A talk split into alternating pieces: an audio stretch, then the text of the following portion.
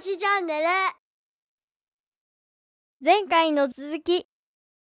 まあ、もう一個あの話そうと思ってたネタにちょっとそ,、うん。そろそろ行こうと思うんですけども、まあ、第5波、まあ、落ち着いたって言えるんですかね、船橋は今週とか平均5人とか、そんぐらいの感染が毎日発表されてるぐらいまで来て、まあ、病床とかもだいぶ空いたりね。ホテルのもとか、まあ、特に重要なのは自宅療養者数っていうのが特段の事情がない限りはもうホテルとか多分、えーに療養できるようになったって状況なのかなって思うんですがまあ理由なんでそうなったかはまあ置いといてもう一回来るよねっていう中で船橋市は今そこについては何をしようとしてるのかとか妻狩君としてはどうするべきかって考えてるのかとか、やっぱそういったところも今回議会で話があったのかどうかがわからないんで、ちょっと今回ね、僕本当前回の30回でも言ったんですけど、ウォッチできてないんで、伺えればと思うんですけども、うん。えっ、と、議会の中で次にどう備えるかっていうことについて深く議論はあんまりなかったんじゃないかなと思います。あの、むしろ最中だったので、そのああ、なるほど。ピーク、ピーク、まあ、例えば一般質問が9月の上旬とかだったりしたので、一番すごいとこだ。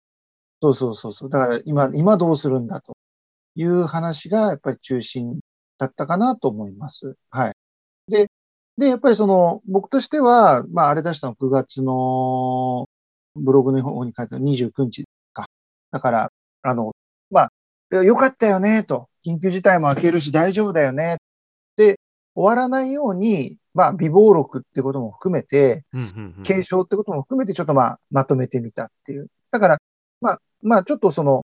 尖っ、尖ってるというかね、あのーなんていうのかな。極端な意見も、その議論を喚起するために投げてる部分はありなるほどね。あの、先ほどのね、オンライン教育のことも、えっ、と、妻狩君がブログの方で備えるべきことは何かっていうのをね、書いてくる。これは、あの、ちょっと、あの、今回の、えーポッドキャストの概要欄の方にね、貼っておきますので、興味ある方はぜひ見ていただきたいと思うんでちょっとそこに合わ、それに合わせてちょっとね、見ていこうと思うんですけども、野戦病院の構築とかね、あの、検査のスピード化、拡充、まあ、ワクチン接種の改善加速、まあ、これはね、まあもう、収束していくのかなというところもあると思うんですが、あとはオンライン授業、先ほど言ったこととか、あと成人式のね、方向性とかね、飲食店。うん多分重要なのは野戦病院、検査のこととか、成人式、飲食店の対策みたいなところだと思うんですが、ちょっとそこら辺なんでそう思ってるのかとかね、いろいろちょっと聞きたいんですが、ちょっとお話しいただけますか？うん、はい、わかりました。えっ、と、まあ、野戦病院というか、まあ、その、病、まあ、要は、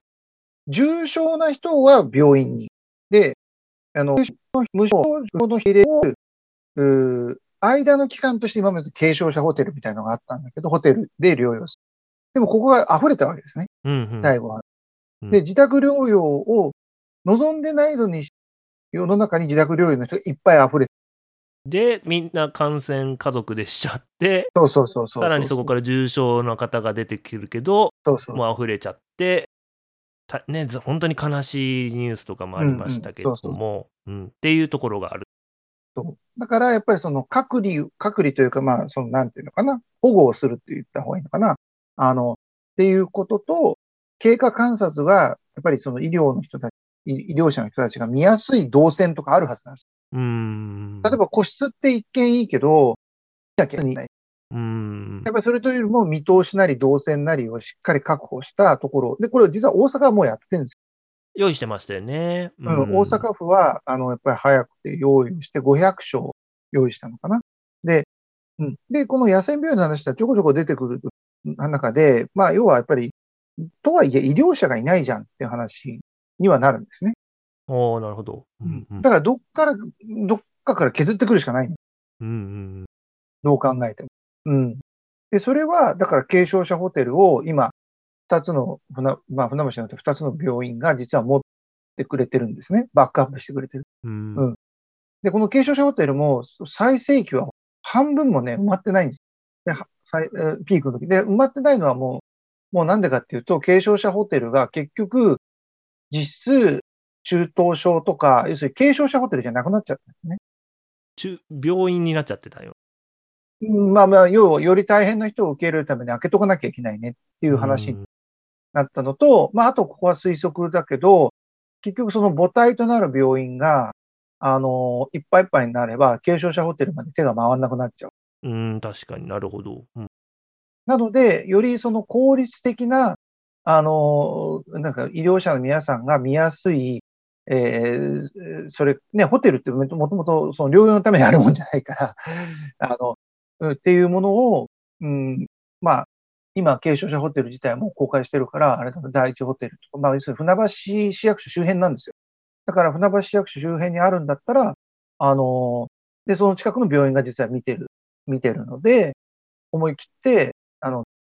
船橋の目の役所の前にある駐車場、裏の駐車場でもいいんですけど、どっちか片方に集約を、駐車場を集約をさせて、そこにホテル、ホテルというか、まあ、プレハブでで換気ができるようなものをバーンと作っておけば、まあ、空振りになっても、あの、うん、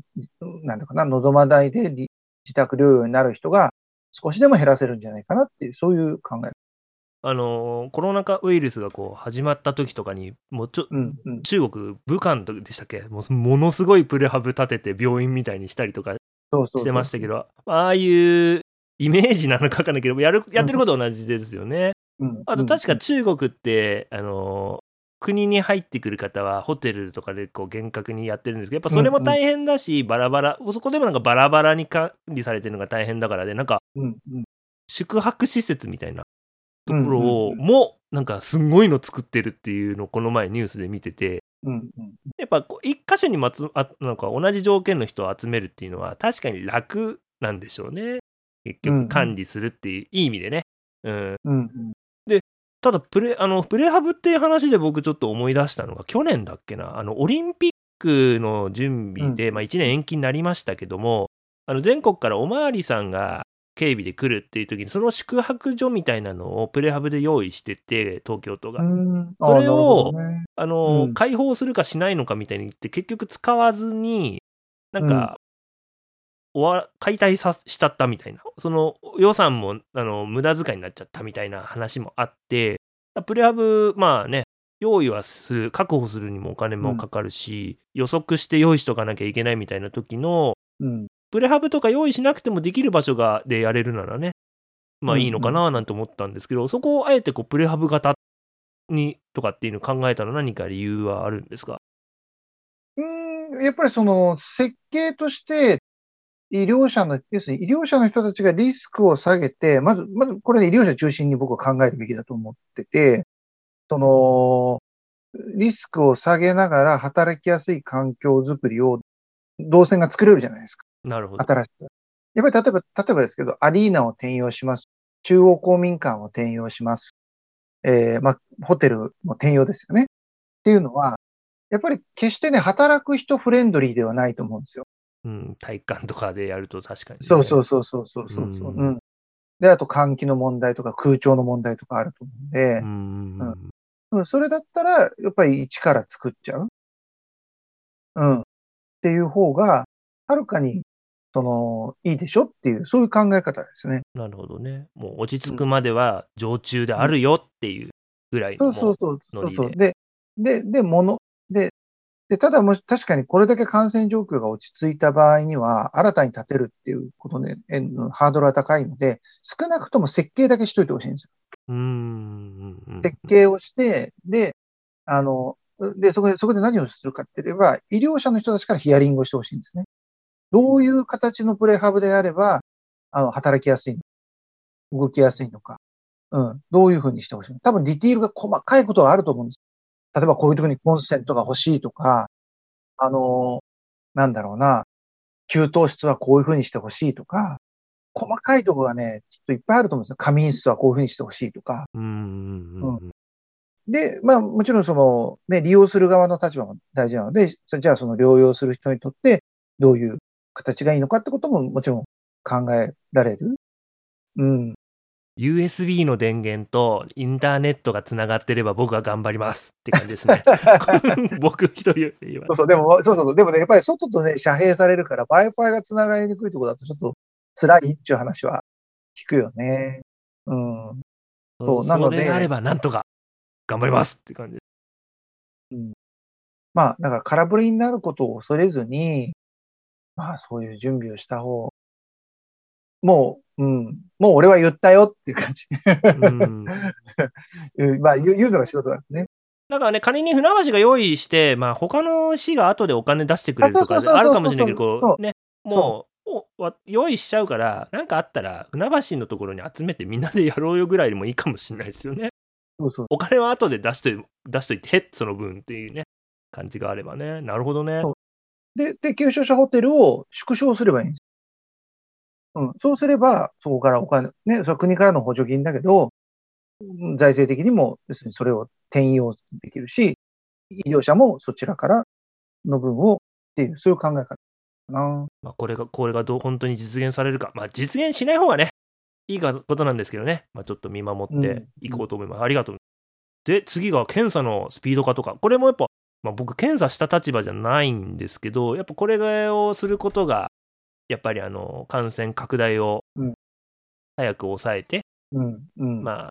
水際で止めれるとかっていうところがあるからって感じですよね。でも船橋もあれでしたよね。あの、今やってるのか分かんないんですけど、こう車、ドライブスルーうん検査とかね、うんいろいろ積極的に動かれてたと思うんですが、まだまだやれることはあるというような感じなんですかね。うんあのーえっ、と、まあ、スピード化と拡充と、まあ、別々に分けて話をすると、そのドライブスルー検査は確かに、え僕も実際その、えー風邪症状があったから、あの、自費で最終的に検査をしたことがあって、その時に保健所に相談したのは、えードライブスルー検査は、あの、明日、んと、なんだなんだっけな、言われたのはね、明日予約、予約をすれば明日受けて、まあ今日ね、その受けたいと言ったらそうだね。明日受け、明日受けて、明後日結果が出ますって言われたんですね。まず、え、検査にドライブスルーで行く日を決めなきゃいけないんですか？そう。えーあの、お腹空いたからね、ちょうんっと入って、マックでというわけにはいかない。あ、そうなの。アメリカとかね、うん中国とかそういう感じ、韓国とかそうしてね。で、これさ、その、まあ、うん、なんていうのかな。まあ、検査するというか、まあ、その、公衆衛生の立場からすれば、まあ、その、1日2日でしょって話なんだけど、その間にさ、どういうことが起きるかって言ったら、じゃあ、か家で自分がなってるかなってないかわかんないのに、どうす、どうやって過ごすかっていう問題と、うんあと、じゃあ、自分が接してきた職場の人とかに、報告がで、要するに白か黒か分かりませんっていうことしか報告できない。うん。これはね、やっぱりね、うん、よろしくないと思いましたね。まあそこら辺日本人はね、うまくかもしれませんっていうやりとりをうまくやるっていうこう民族性もあるあって、それがうまく機能してる部分もあるかもしれないけど、確かに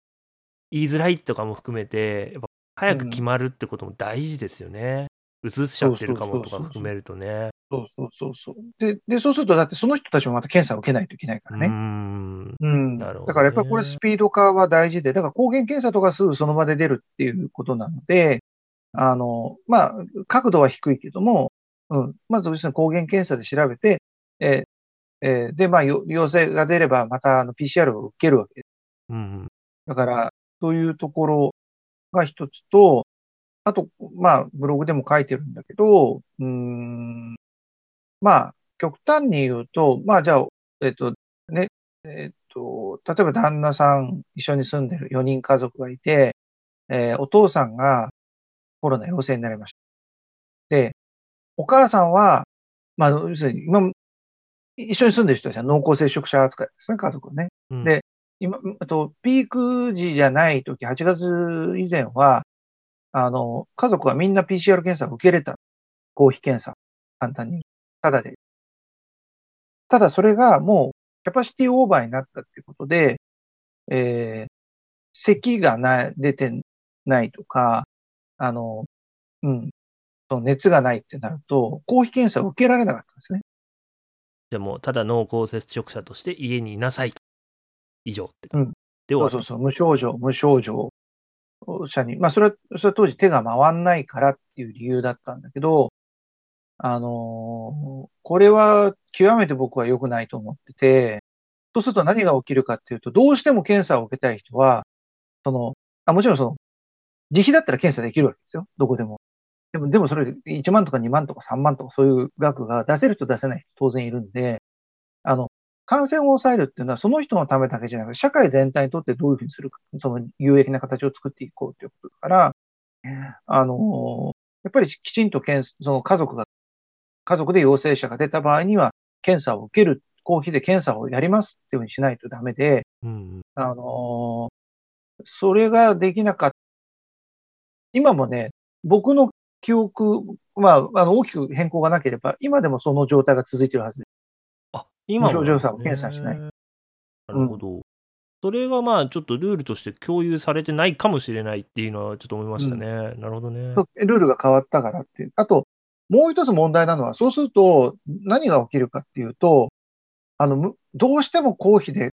検査を受けたいっていう人は、いや、僕ちょっと実は風邪の症状があるんですと。36度8分だけど、37度5分です。言ったら結局検査してもらえるんです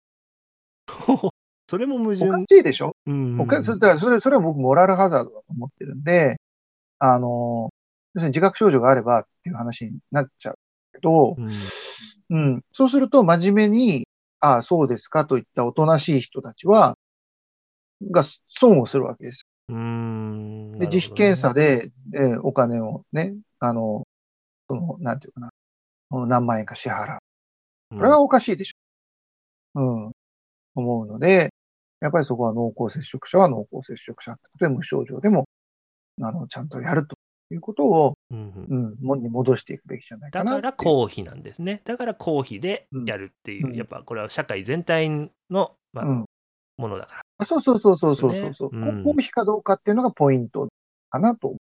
ちょっとね、こういう話をしてて、ちょっとフォローした方がいいかな。なんかこう、あの、やれてないからやるみたいな部分がどうしても今、こう、強調されて話してる部分が多いと思うんですけど、船橋市もね、うん。やってる、あの、他の市ではやれてないこととかを積極的に、うん。あの、松戸市長とかも去年とかも、PCR の検査の仕方とか、ドライブスルー、さっき一緒に言ったのう。も、積極的にやったし、あの、いっぺん。に検査するっていう形で、まあ、一件一件やっていくと効率悪いからまとめて入れてその中その中のグループで感染者がいたらまたもう一回見てってこれ中国とかがやってるね検査の仕方ですけど、そういうのも船橋市は積極的に取り入れているっていうところも言わないとまたね船橋市仕事してないみたいになっちゃうことはちょっと良くないんでフォローした方がいいかなと思って、はい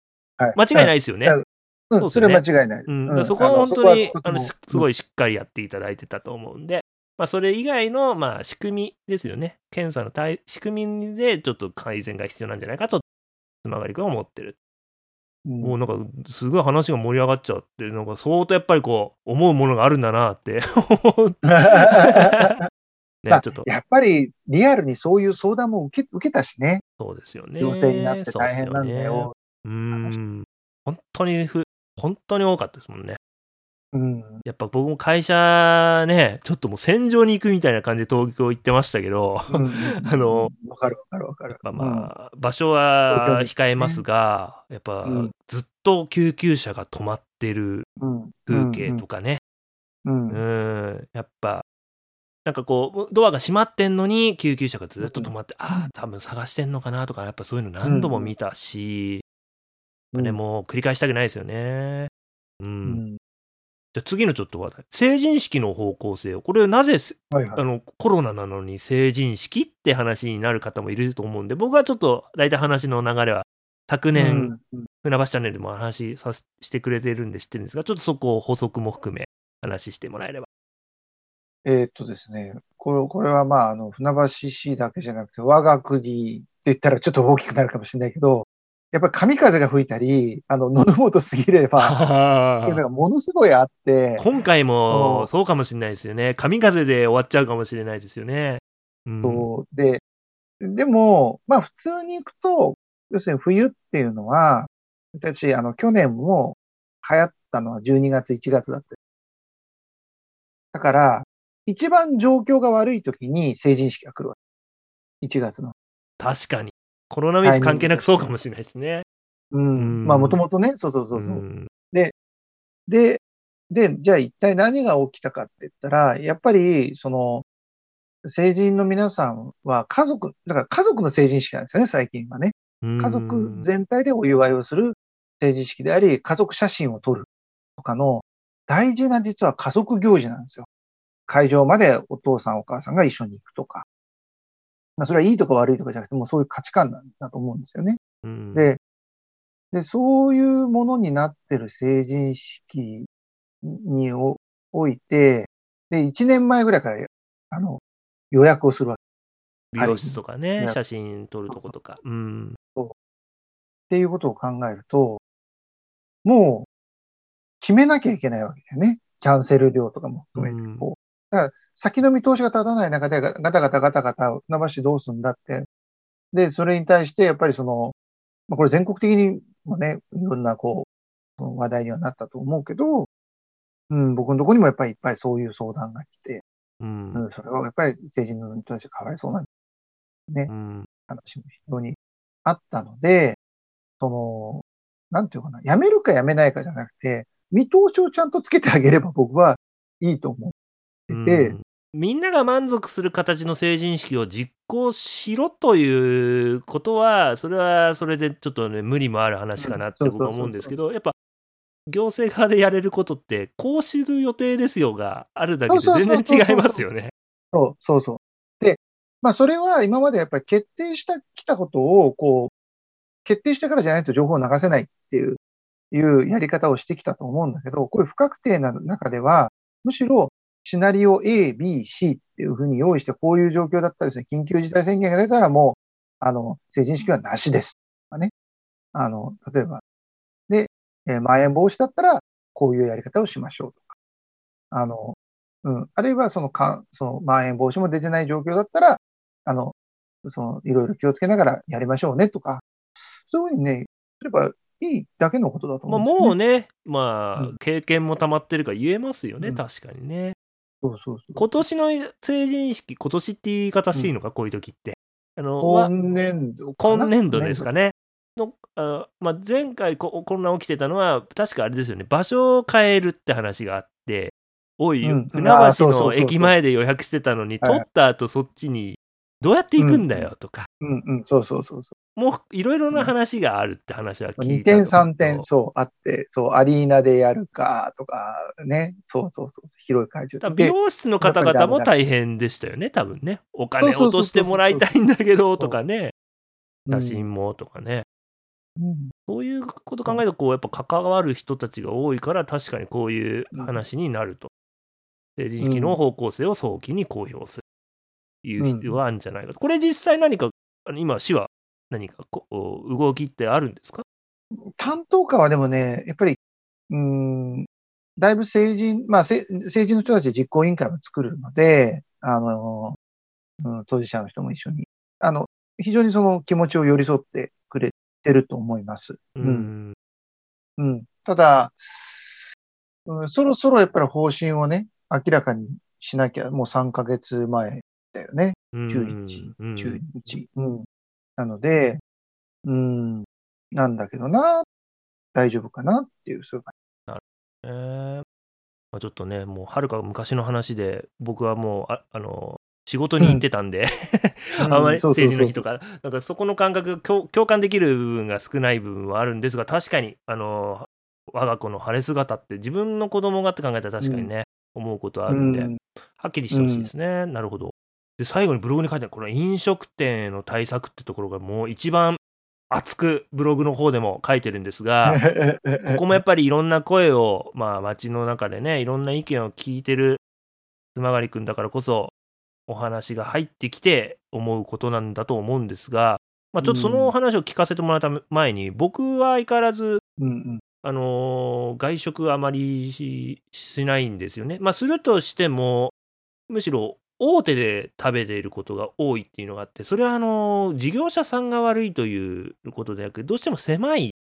空間がっていうのうんと、わかるわかる。あと、これもね、あのー事業者さんが悪いんじゃなくて、うん。食べに来てる人が悪くて僕はお店に行かないって形になってる気がする。やっぱ、うんうん。なんあの黙食がしないんですよね。うんうんうんうん。あの僕が外食もししてるときは、あの奥さんとかと、うん。あのまあ、話すときはマスクをつけてから、うんで、またうん外して食べる。それだけすればいい話なのになんか夢中になってはべっちゃくちゃべっちゃくちゃとか食べ終わっても、お茶飲んでる体で話し続けてる方とかもいてそういう人がどうしてもゼロではない中でまあ空間が狭い場所になるとリスクになるからで控えてる。だからうん。本当飲食店の方のせいというよりは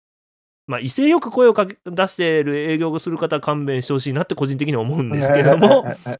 ほとんどないんですよ実は。うん。うん。その条件が満たせればあのいろんなお店に行きたいっていうところがあるっていうのは個人の感想で持ってます。うん、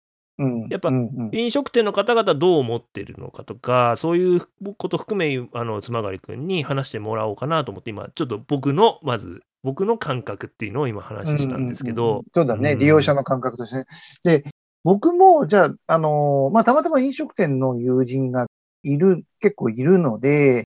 えー、あし、なんていうかな、情報が入ってきたりするけども、基本的にやっぱり自分も外出自粛とかっていう期間が長かったので、その期間に、やっぱり飲食店に、うん、まあ、やっぱりはテイクアウトでうんトも、うん、お店の中でっていうのは、ほとんどなかった。ここ1年。うんで、あのーまあ、ただいろんな情報交換をするので、まあ、その中で飲食店の皆さんが一番感じてるのは、結局感染経路の中に飲食店っていうのは10%もないじゃないですか。うん例えばその、職場とか、あの、家庭内っていう方が、まあ、今や直前は多かった。職場だと休憩所とかねそういうところとそうそうそうかですよね船橋市内のも見ているとそこが悪いとかっていうのを置いといてやっぱ事実としてあるっていうのありますよね。う。うんんで、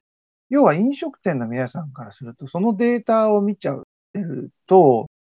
なぜ我々がこんなに悪者扱いをされなきゃいけないんだっていうのがあると思います。で、で、たぶただね、ただ、ただし、その保健所とか、その公衆衛生の現場の人たちは、その、いろんな事例を積み重ねる中で、おそらくここだろうとか、クラスター起きてないけど、クラスターって5人以上ですけど、起きてないけど、あ、ここで4人なってるよねとか、多分ね、そういう情報の蓄積があるんだと思います。例えばバラバラで一人一人感染っていうのはある場所とある場所であったけどその人がどこ行きましたかってなると多分どっちかが先にいてどこかで感染したのがここの食べ物屋さんで感染したかもしれないみたいな情報もあるかもしれないってことですかね。そうそうそうそうなるほどで、で、やっぱりそのクラスターの出てる飲食店の情報とかも前は出てたと思うんですよ。前は出てたっていうか、その、こういう状況になりました。こういう状況でこうなりました。で、ただやっぱりお客さん、多分その特に個人店を使ってるところって、お客さんも言わないと思うんですよね。うん店に迷惑かけちゃいけない。うん、し、まあ言いたくない。で、あのーまあ、うん、なんていうのかな。で、感染経路不明が増える。要するにこう、な、なぜ、じゃあ自宅が一番多くなるかって言ったら、否定ができないからじゃないですか。確かに。うん。で、まあ実際その家庭内多いんだと、まあ自粛をしてね、お多いんだと思うけど、だから、なぜね、やっぱり飲食店で、えー対策が必要なのか、リスクが高いのかっていうことを、きちんと事例を、でその A 店とか B 店指定されないようにやればいいだけのことだと思ってて、僕は。うんこれはもう、もうね、もうコロナが起きた時からずっと言ってたの。情報公開と事例集を出してほしい。うんうんで、で、それは、その、その、公衆衛生の現場の保健所と飲食店の間に、その、明確に、こう、ズレがある。感覚に。歩み寄れない壁みたいな感じなんですかね。そうそうそうそうう。んだって、こういうことを、で、で、ようやく確認店とか認証店っていうことで、こういうことを気にすれば OK ですよっていう、要は、ポイントが出てたわけじゃないですか。その前は、要はロックダウンだったわけですよ。はいはい。要するに、ここは、ここ、ここが感染のポイントだから、そこを防ぎましょうね、じゃなくて、そもそも場所がリスクがあるからダメです。バン閉めたわけじゃないですか。あの、うん。だからね、これはね、うん、まだね、溝があると。まあ、やりきれない、感染対策やりきれないぐらいの狭いお店みたいなのはちょっと、私は躊躇すると思うんですけど、そこの条件が満たされてた。あとは本当食べに来る人間がどういう振る舞いをするかで、全然そこのお店が営業できるかできないかっていう、そんだけな気がするんですよね、本当。なんか、我々市民側の問題もあるんじゃないかってすごい思うんですよ。そう。そう、だからね、店をね、愛して守る気持ちがあるんであれば、やっぱりそういう利用の仕方をするべきであって、だからお客側もモラルが問われるという、本当に、あなたの欲望のままですか？それとも店はね、愛してるんですか？と。店はそこの食を愛してるんですかっていう話かなと思い大手ファミリーレストランの、まあ、名前は僕はあえて言います、言いませんが、やっぱそこもで、例えばはっきりとご遠慮くださいと、黙食でお願いします。と明記しているというのと、それをしてない方に注意をしている会社さんと、うん、黙食とかお静かにみたいになってるお店とかあるんですよね。で、まあ、そのどっちでも喋ってる、いっぱい見たことがあるんですよ。話しちゃってる、ついつい。うん、やっぱそこをもっと明確に、ルール、これはもう、あの、事業者も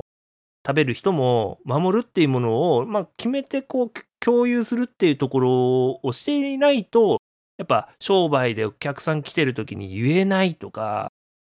やっぱそういうにならないようにすることも含めたのがサポートなのかなってちょっと感じるんですけどね。やっぱそこまでやっぱ踏み込めないんですかね。うん、どうしても。うんだだからやっぱりそこはあの感染症対策の大事なところで、その共有情報を共有するっていうことが、やっぱり足りてない。うん、その、医療をどうするかとか、ワクチンどうするかっていうこと以前に、まあ当初ほら、まあ、今はね、効果があるって言われたけど、最初ほら、マスクも、その自分を守るためじゃなくて、その周りにを守るためにマスクをしましょうって言われて、それは最初全く違う考え方で、自分のた守るためのマスクだ。まあでも結果としては両方効果がある。な、ね、なったけど、あの、やっぱやっぱり誤解が多いまま進んでいる。で、今も、実は船橋市内で確認店っていうのは、本当は確認店になった場合、もちろんその、8時までしかお酒出せませんよってなるんだけど、その、手指消毒とか、あの、なんていうのかな、うん、アクリル板がありますかとか、簡単な、あれなんですよ。ハードル低いんですね。そんな高くね。で、その確認店のシールを表に出しとかなきゃいけないんだけど、出してないところがものすごいあると。おなんかそれは出し忘れてるというか、出したくないというか。あの、多分、まあこれ、これ推測なんですが、確認点ってことをやらなくても、手続きを取らなくても、えー、お酒を出せる。かつ協力金ももらえる。いうふうに時短、時短になるから、に、あの、誤解をしてやってるところが結構ある。なるほどね。うん。で、これは別に、あの、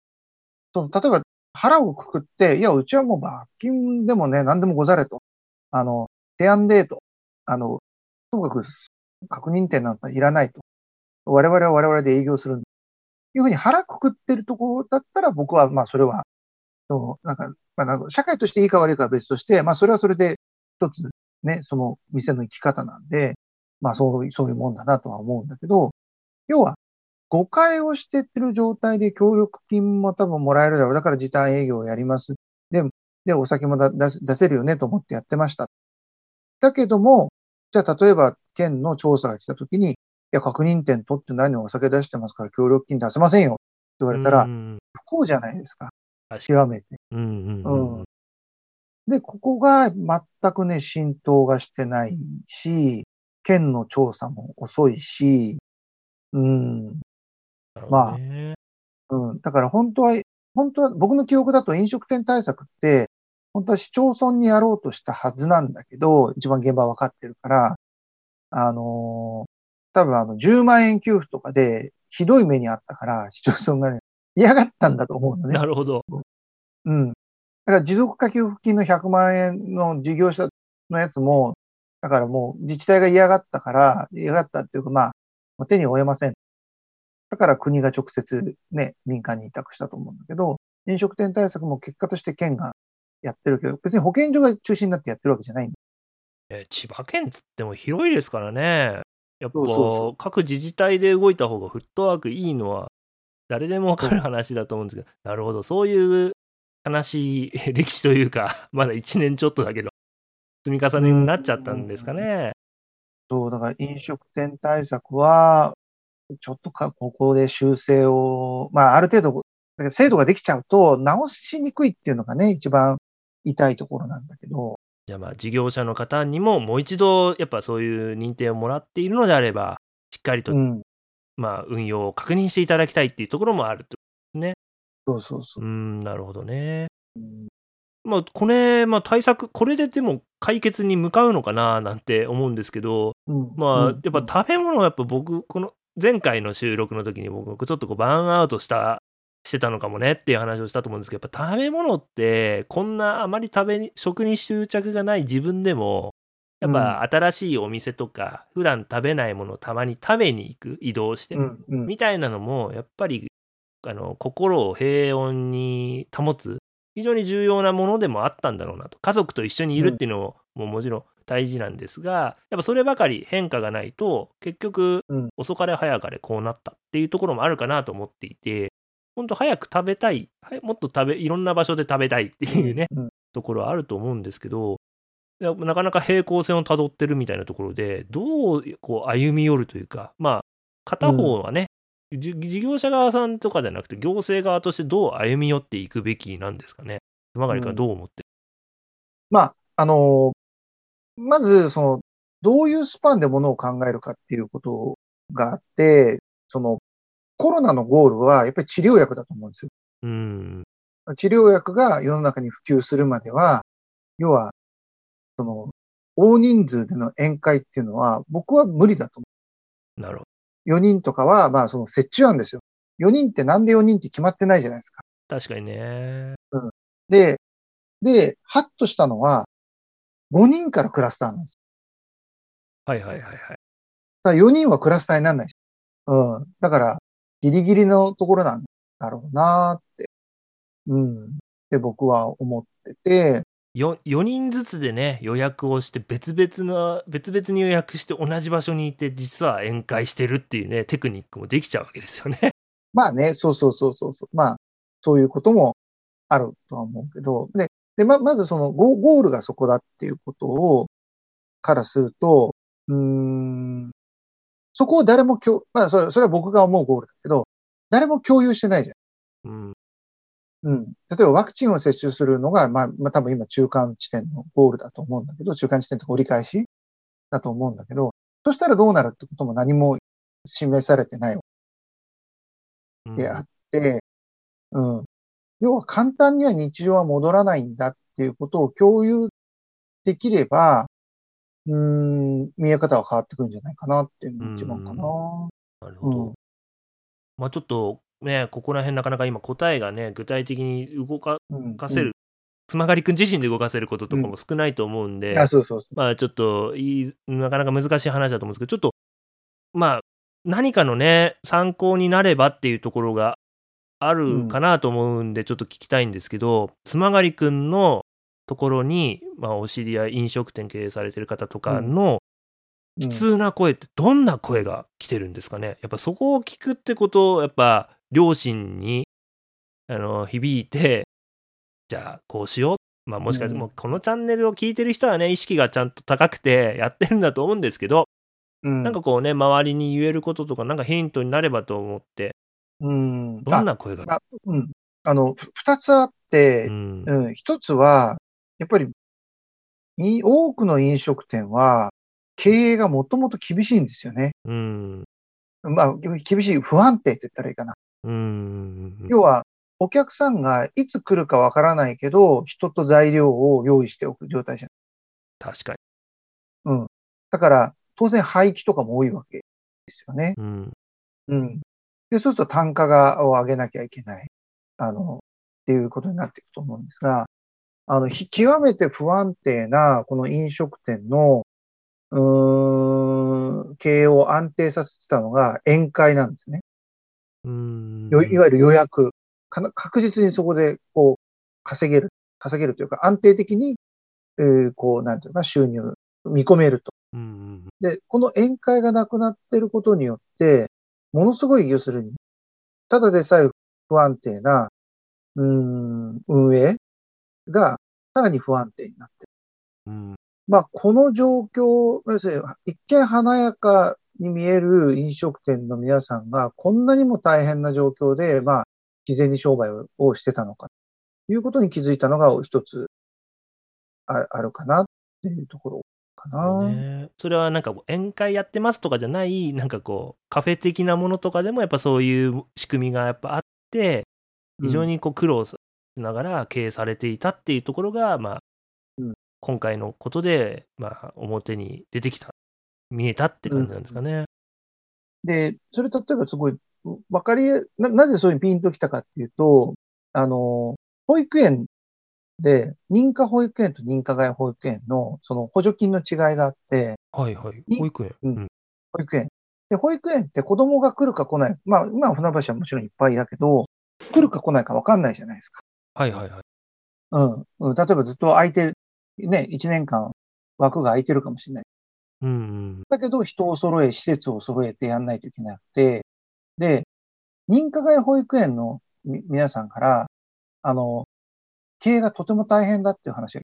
は、なぜかっていうと、要は、その、保育士さんを、1日契約よりも年間契約とかでするわけじはいはいはい。ゃん。人件費かかりますよね。だけど、認可外保育園の場合には、要は、来ない、ちょ1ヶ月間いたけど、認可に、認認可保育園に入れました。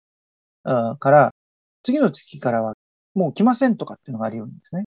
ああ、確かに確かに確かに。うんうん。で、で、そう、そういう不安定な状況にならないように、保育園、認可の保育園は運営費補助金って言って、要するに安定的に運営ができるための補助金があって、その上で利用料収入。うんうんうんうん。で、ほ保育、もちろん保育、あの、利用する人は所得に応じるんで、うんなんだけど、だからこの運営費補助金っていう、こう、安定的なお金があるから、あの、安定して経営ができる。うんで飲食店と認可外保育園はとっても似てるなと。要するに、どれだけの人が来るかどうか読めないわけ。はいはい。うん。で、まあもちろんそれは多くのその民間企業はそうなんだと思うんだけど、で、これで僕はちょっとピンときて、うん。あの、で、なおかつ公のために今は制限してください。自由な営業ができない状態。うん。だから、本来その協力金っていうのは運営費補助金でないといけない。うん。うん。そのベースとなる。その、うん。だからそこを、をとてもそのいろんな皆さんと話して、あ、とてもその不安定な形で皆さん営業されてたんだなっていうのが、ちょっとこう、うん、感じたことかなというのが、まあまあ、うん、ちょっと長くなりましたが、一点で、うん。で、やっぱりもう一点は、うん、なぜ僕たちだけが悪者にされるんだろうっていう声はやっぱ大きか多かったかな。うん。うん、悪者になってる飲食店ってね、うん、多分あったと思うんです。あったけど、全員じゃ絶対ないですよね。うん、うん、う。うんん。悪者にさせられちゃった部分っていうのは、さっき僕が言ったような人がもしかしたらそうさせちゃったのかもしれない人かうん含めね。なんか、そうですよね。業界全体みたいになっちゃってるとこが。うん、うん、うん。まあ、あの、そういう点での飲食店の皆さんにはかなり溜まった気持ちがあるので、うん。うーん。まあそこをどうやって保護していくのかっていうのはね、うん、とても難しい問題なんですが、うん、そういうことを感じてるからちょっと僕はこういうような発信っていうかな、ん。うん、出るっていうところですかね。なんかね、市もね、なんか駐車場でこうご飯買えるようにとかっていうのを駐車場開放してとかやってますけど、なんかそういうのをもっと積極的に、まあ、やれ、そこにね、参加できるところとできないところってあるかもしれませんが、やっぱ、そういうのはや、うん一つやれるかもしれないし、うん、まあ、デリバリーっていうのもね、やれるものとやれないものあると思うんですけどね、なんかこう、うまくできればいいんですけどね、これから期間限定の話としてね、やなんかやれることってあるかもしれませんよね。協力金だけじゃなくてね。うん、うん、うん。うん。なるほど、わかりました。あの、ちょっとね、なんか思ったより後半盛り上がって、これ3回に分けて配信した方がいいかな、みたいな感じになりましたけど、やっぱそれぐらいちょっとやっぱ8月とかのやっぱ感染急拡大とか、その前ってところで、やっぱ非常にこう課題がやっぱ相変わらず蓄積してたっていうのを、うん。曲がりくんはこう、今、いっぺんに吐き出したからこうなったのかなっていう感じなんですが、そうだね。うん。ちょっと今後やっぱそういうのを踏まえてどうしようっていう感じですか？今、きあの、つまがりくんとしては今後議会の中での活動とか、まあここにね、所信表明みたいな感じでブログで書いてくれてたと思うんですけども、うん。うん。具体的にどうしていこうかなみたいなとか、なんか。うん。まあ、議会がね、やっぱりその今、お休みの期間であるし、あの、やっぱり議会運営委員長として、えー議会全体の運営に気を配らなきゃいけない部分はありますから、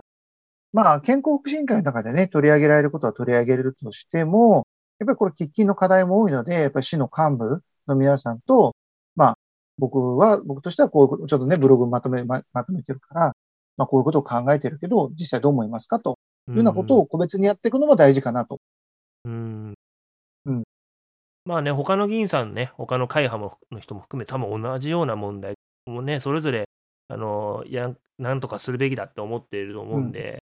なんかね、いい方向にね、船橋、船橋だけじゃないんですけども、なればいいですよね。なんか、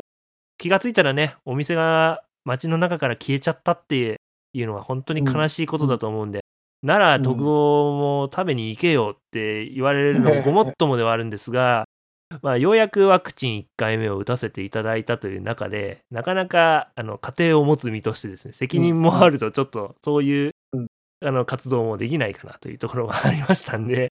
ままあ、うまくね、まとまっていければなと思うんですけども、そうん、うん。まあね、その、なんていうかな。でも多分外に外食するのって、やっぱりた楽しみで行くものだから、義務で行くものではないので、それはそうですよね。本当そうなんですよね。うん。なんか本当にみんながもう少しこう意識を、まあ事業者さんもですし、私が言ったような事例見たことあるよ、うん。俺も俺もみたいなね。お客さん側のもやることが全然変わってくる世界線があるのかなと思うんで、うん個人的には。うんね、うんなんかもう一回こう、ここで気を緩めるのではなく、いい意味でですね、次に備える形で今やれることとして、なんか行動できればいいですね。ううんんはい。じゃあちょっとね、話もあの盛り上がったので、まあ、一回ここでちょっと今回は締めたいと思います。なんかね、ほんと盛り上がっちゃいましたね。これからちょっと、あの、締めの言葉の前に、つまがりくん、自分の活動ではないと思うんですが、うん。選挙のね、かがあったりとかすると思うんで、はいはい。あの、はい。いろいろお手伝いとかも入ると思うんですけども、うん。なんかそこら辺ではなんかお話ありますか、なんか、うーん、まあね、あの、多くの皆さんが投票にね、行くような、うん、行けるような、あー広報、校長活動というかね、をしたいなとういうふうに思っん、うん。まあ、どこに入れる入れないは、最後決めるのは、ね、有権者の人なので、まあもちろんね、自分としては、あの、野田さんなり宮川さんに入れてほしいとは思うけども、それは、うん、なんていうのかな。やっぱり、ね、一人一人考えて投票できる環境っていうのが大事だと思うので、ううんんそのための情報発信を頑張っていきたいなと。なんかね、本当盛り上がってほしいですね、今回のね、衆議院選挙投票率、うん。いい意味でね、うん。やっぱ問題意識を持ってと、ああの投票に行くことがちょうど山ほどある時期だと思うんでね、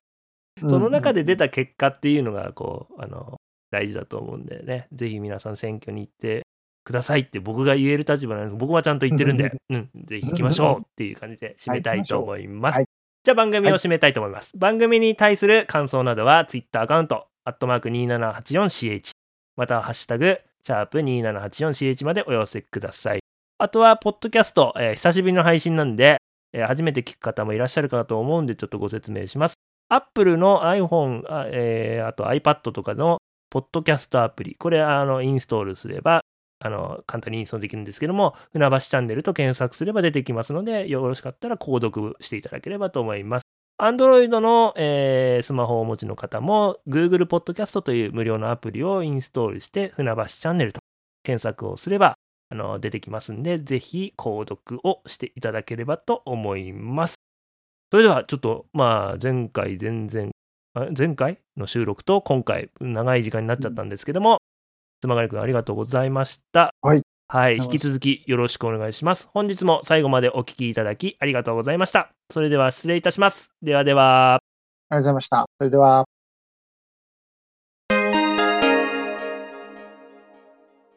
船橋チャンネル